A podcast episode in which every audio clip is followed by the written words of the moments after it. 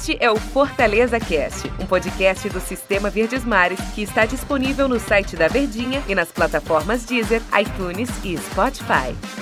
Oi, pessoal, tudo bem? Um abraço para todos vocês. Sejam muito bem-vindos à edição de hoje aqui do nosso Fortaleza Cast. Eu sou o Antero Neto e claro que a gente está aqui para analisar a derrota do Fortaleza contra o Atlético Paranaense. Tô aqui muito bem acompanhado do Daniel Rocha. Tudo bem, Daniel? Tudo bem? Grande abraço, Antero. Todo mundo ligadinho com a gente. Tamo junto. Adivinhe do que é que a gente vai falar, Daniel? De vôlei. Ah, eu acho que seria um assunto menos polêmico do que, do que esse tal futebol aí que vocês comentam Coisa todo dia. chata, viu, né, meu amigo? Esse negócio de futebol. Na verdade, o futebol é maravilhoso. O que está sendo ruim é essa questão de todo dia a gente tá falando sobre arbitragem. E infelizmente a gente tem que voltar aqui para falar de novo de arbitragem, né, Daniel? Pois é, tem sido rotineiro. E olha, independentemente de eh, reclamação justa ou não, é impressionante como o Fortaleza ele tem um chama para lance polêmico, né? Tem que sair um gol milímetro em le- posição legal ou impedido. Aí, né? É, tem que ter uma confusão, tem que ter um gol que vai gerar conflito, seja lá qual a, a decisão que a arbitragem tenha. Nesse jogo não foi diferente. É evidente que aqui no, no, no Fortaleza Cast você quer saber a opinião da gente, o que, que aconteceu no jogo, como é que foi a opinião da gente com relação à arbitragem. Mas antes da gente entrar na arbitragem, tem jogo, teve jogo, né? Então acho que tem um assunto pra gente destacar. Claro que quando tem um, um erro de arbitragem, é, desmorona tudo, né? Assim, sai, sai todo do prumo, do rumo, da, da estratégia do- que o, tre- o treinador preparou. Mas nós tivemos, Daniel, dois tempos bem distintos, né? O Fortaleza foi muito bem no primeiro tempo, teve muita chance de, de encaixar no contra-ataque, não aproveitou para encaixar esse contra-ataque. No segundo tempo, não veio bem, aí veio a questão do impedimento lá, que seria 2 a 0 e aí daria uma tranquilidade. Mas a gente teve dois tempos muito distintos do time do Fortaleza. Por quê? Por causa só mesmo da não confirmação lá do gol do Beckson, que seria o segundo gol dele, ou realmente Fortaleza voltou mais desligado na segunda etapa? Olha, não foi uma partidaça do time do Fortaleza. Pra falar a verdade, o jogo tecnicamente ele foi bem ruim. E tudo bem que do Atlético Paranaense, pelo lado do adversário, não dava pra esperar tanta coisa do pior ataque, do penúltimo colocado. Mas o Fortaleza, é, ele tem sentido muito essa questão da arbitragem que acaba vinculada ao jogo, né? Fortaleza faz 1 a 0 com o Bergson, né? E tinha tudo pra as manchetes serem tomadas pelo Bergson. Alô, Berg Show! Rapaz, quando o Beckson fez aquele 2 a 0 aí eu pensei, meu amigo, o que é que esse Rogério tem na água que ele bota pra esse pessoal tomar, tomar meu amigo?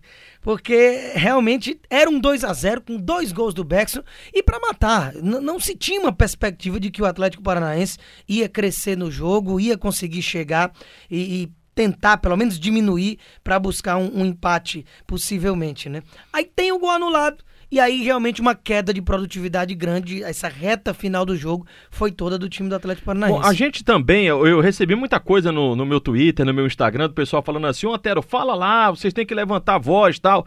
Gente, assim, a gente fala, a gente levanta a nossa voz, tudo bem, mas chega um momento que, assim também como o time do Fortaleza, até na própria declaração dos jogadores, o Felipe Alves foi muito enfático, Rogério Ceni não quis nem conversar, o presidente Marcelo Paes foi quem deu um pronunciamento, é, é aquilo, sim. Infelizmente, a sequência do Campeonato Brasileiro vai ser essa. No entanto, a gente pode analisar o VAR, ou a atuação da arbitragem brasileira, com um pouquinho mais é, como é, de subsídios do que simplesmente só o roubo, o roubo. Não, porque tá roubando, porque não sei o quê.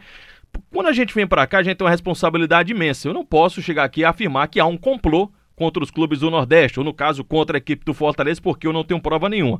O que, que a gente pode analisar? Eu vinha pensando, Daniel, em jogar esse papo aqui com você e o pessoal que está acompanhando aqui o nosso Fortaleza Cast. Primeiro ponto, quando se diz, quando, quando se anunciou o VAR com a anuência dos clubes e tudo bem, é, a gente já tinha comentado, e acho que foi uma venda do VAR mal feita, não só no Brasil, mas no mundo todo, de que todos os problemas do futebol eles iam acabar. Eles não vão nem nunca irão acabar porque o futebol é interpretativo. Esse é o primeiro ponto. Ok. Segundo ponto, é, a gente viu muitos erros e aí a gente começou a destacar o, o quê? O problema não é a máquina. Concepção vai, ela é espetacular. O problema é quem está manuseando. Só que aí nós chegamos, Daniel, a um terceiro estágio, que aí eu queria colocar para você e para o pessoal de casa. Não é que eu duvide do VAR. A máquina, a concepção, repita, a concepção de máquina, ela é fantástica. O problema é que quando o VAR ele não consegue ser claro em lances que não são interpretativos, A máquina também está com problema. Por exemplo, o lance do impedimento. Sinceramente, não dá para a gente ter uma certeza de que o cara estava adiantado. E o VAR, ele precisa dar essa certeza. Nesses lances que não são interpretativos, se a bola entrou ou não entrou, se o cara estava adiantado ou não, se a bola saiu ou não saiu, ele precisa dar uma certeza. Então, nesse caso, eu começo a compactuar de que a tecnologia ela também está errada. No tênis, se a bola trisca um milímetro, a gente vê que ela triscou um milímetro. No vôlei, se a bola trisca ou se tom pega no dedo do jogador, raspa no dedo do jogador, a gente consegue visualizar. E aí é esse lado do equipamento do VAR que ele precisa melhorar. Se não, até mesmo o VAR, na questão de que não é interpretativo, ele vai cair no descrédito. Com certeza é, cai no discreto justamente porque agora você tem os subsídios para que os erros diminuam. Resolver problema não vai realmente nunca. E quem vendeu isso aí vendeu totalmente equivocado, porque já era sabido. Antes mesmo da gente imaginar que seria tanta polêmica, a gente já ia saber que o VAR não ia resolver problema, mas é para diminuir e diminuir drasticamente. E quando, por exemplo, o Gaciba vai lá e apresenta relatórios, né, ele é o chefe da arbitragem na CBF, de que o nível de acerto é muito alto, de que está contente com o resultado do VAR, naturalmente ele está também defendendo um pouco ali o seu lado, porque é visível toda rodada quase todo jogo, a quantidade de polêmica, e polêmica grande, não é besteirinha não. São lances totalmente contestáveis de que não deveria nem haver o erro humano de tão claros e ainda mais com o auxílio da tecnologia. O nível da arbitragem no Brasil, de uma forma geral, é muito baixa. É, você olhar qualquer jogo, até um gigante. Corinthians foi eliminado da Copa do Brasil pelo América com um pênalti totalmente discutível também. E é o Corinthians contra um América, com todo respeito, é bem menor, o América Mineiro. Então tem erro de arbitragem para todo lado, de todo jeito. Infelizmente a qualidade da nossa arbitragem é muito baixa, então não vai acabar com os erros de jeito nenhum. Mas eu acho que é talvez mal utilizada a tecnologia. Você acompanha os jogos da Europa, você não vê esse tanto de problema. Tem erro também, tem, mas numa escala muito menor. Não há demora para decisão. O VAR se mete só quando tem que se meter mesmo e, e não tem dúvida quanto a isso.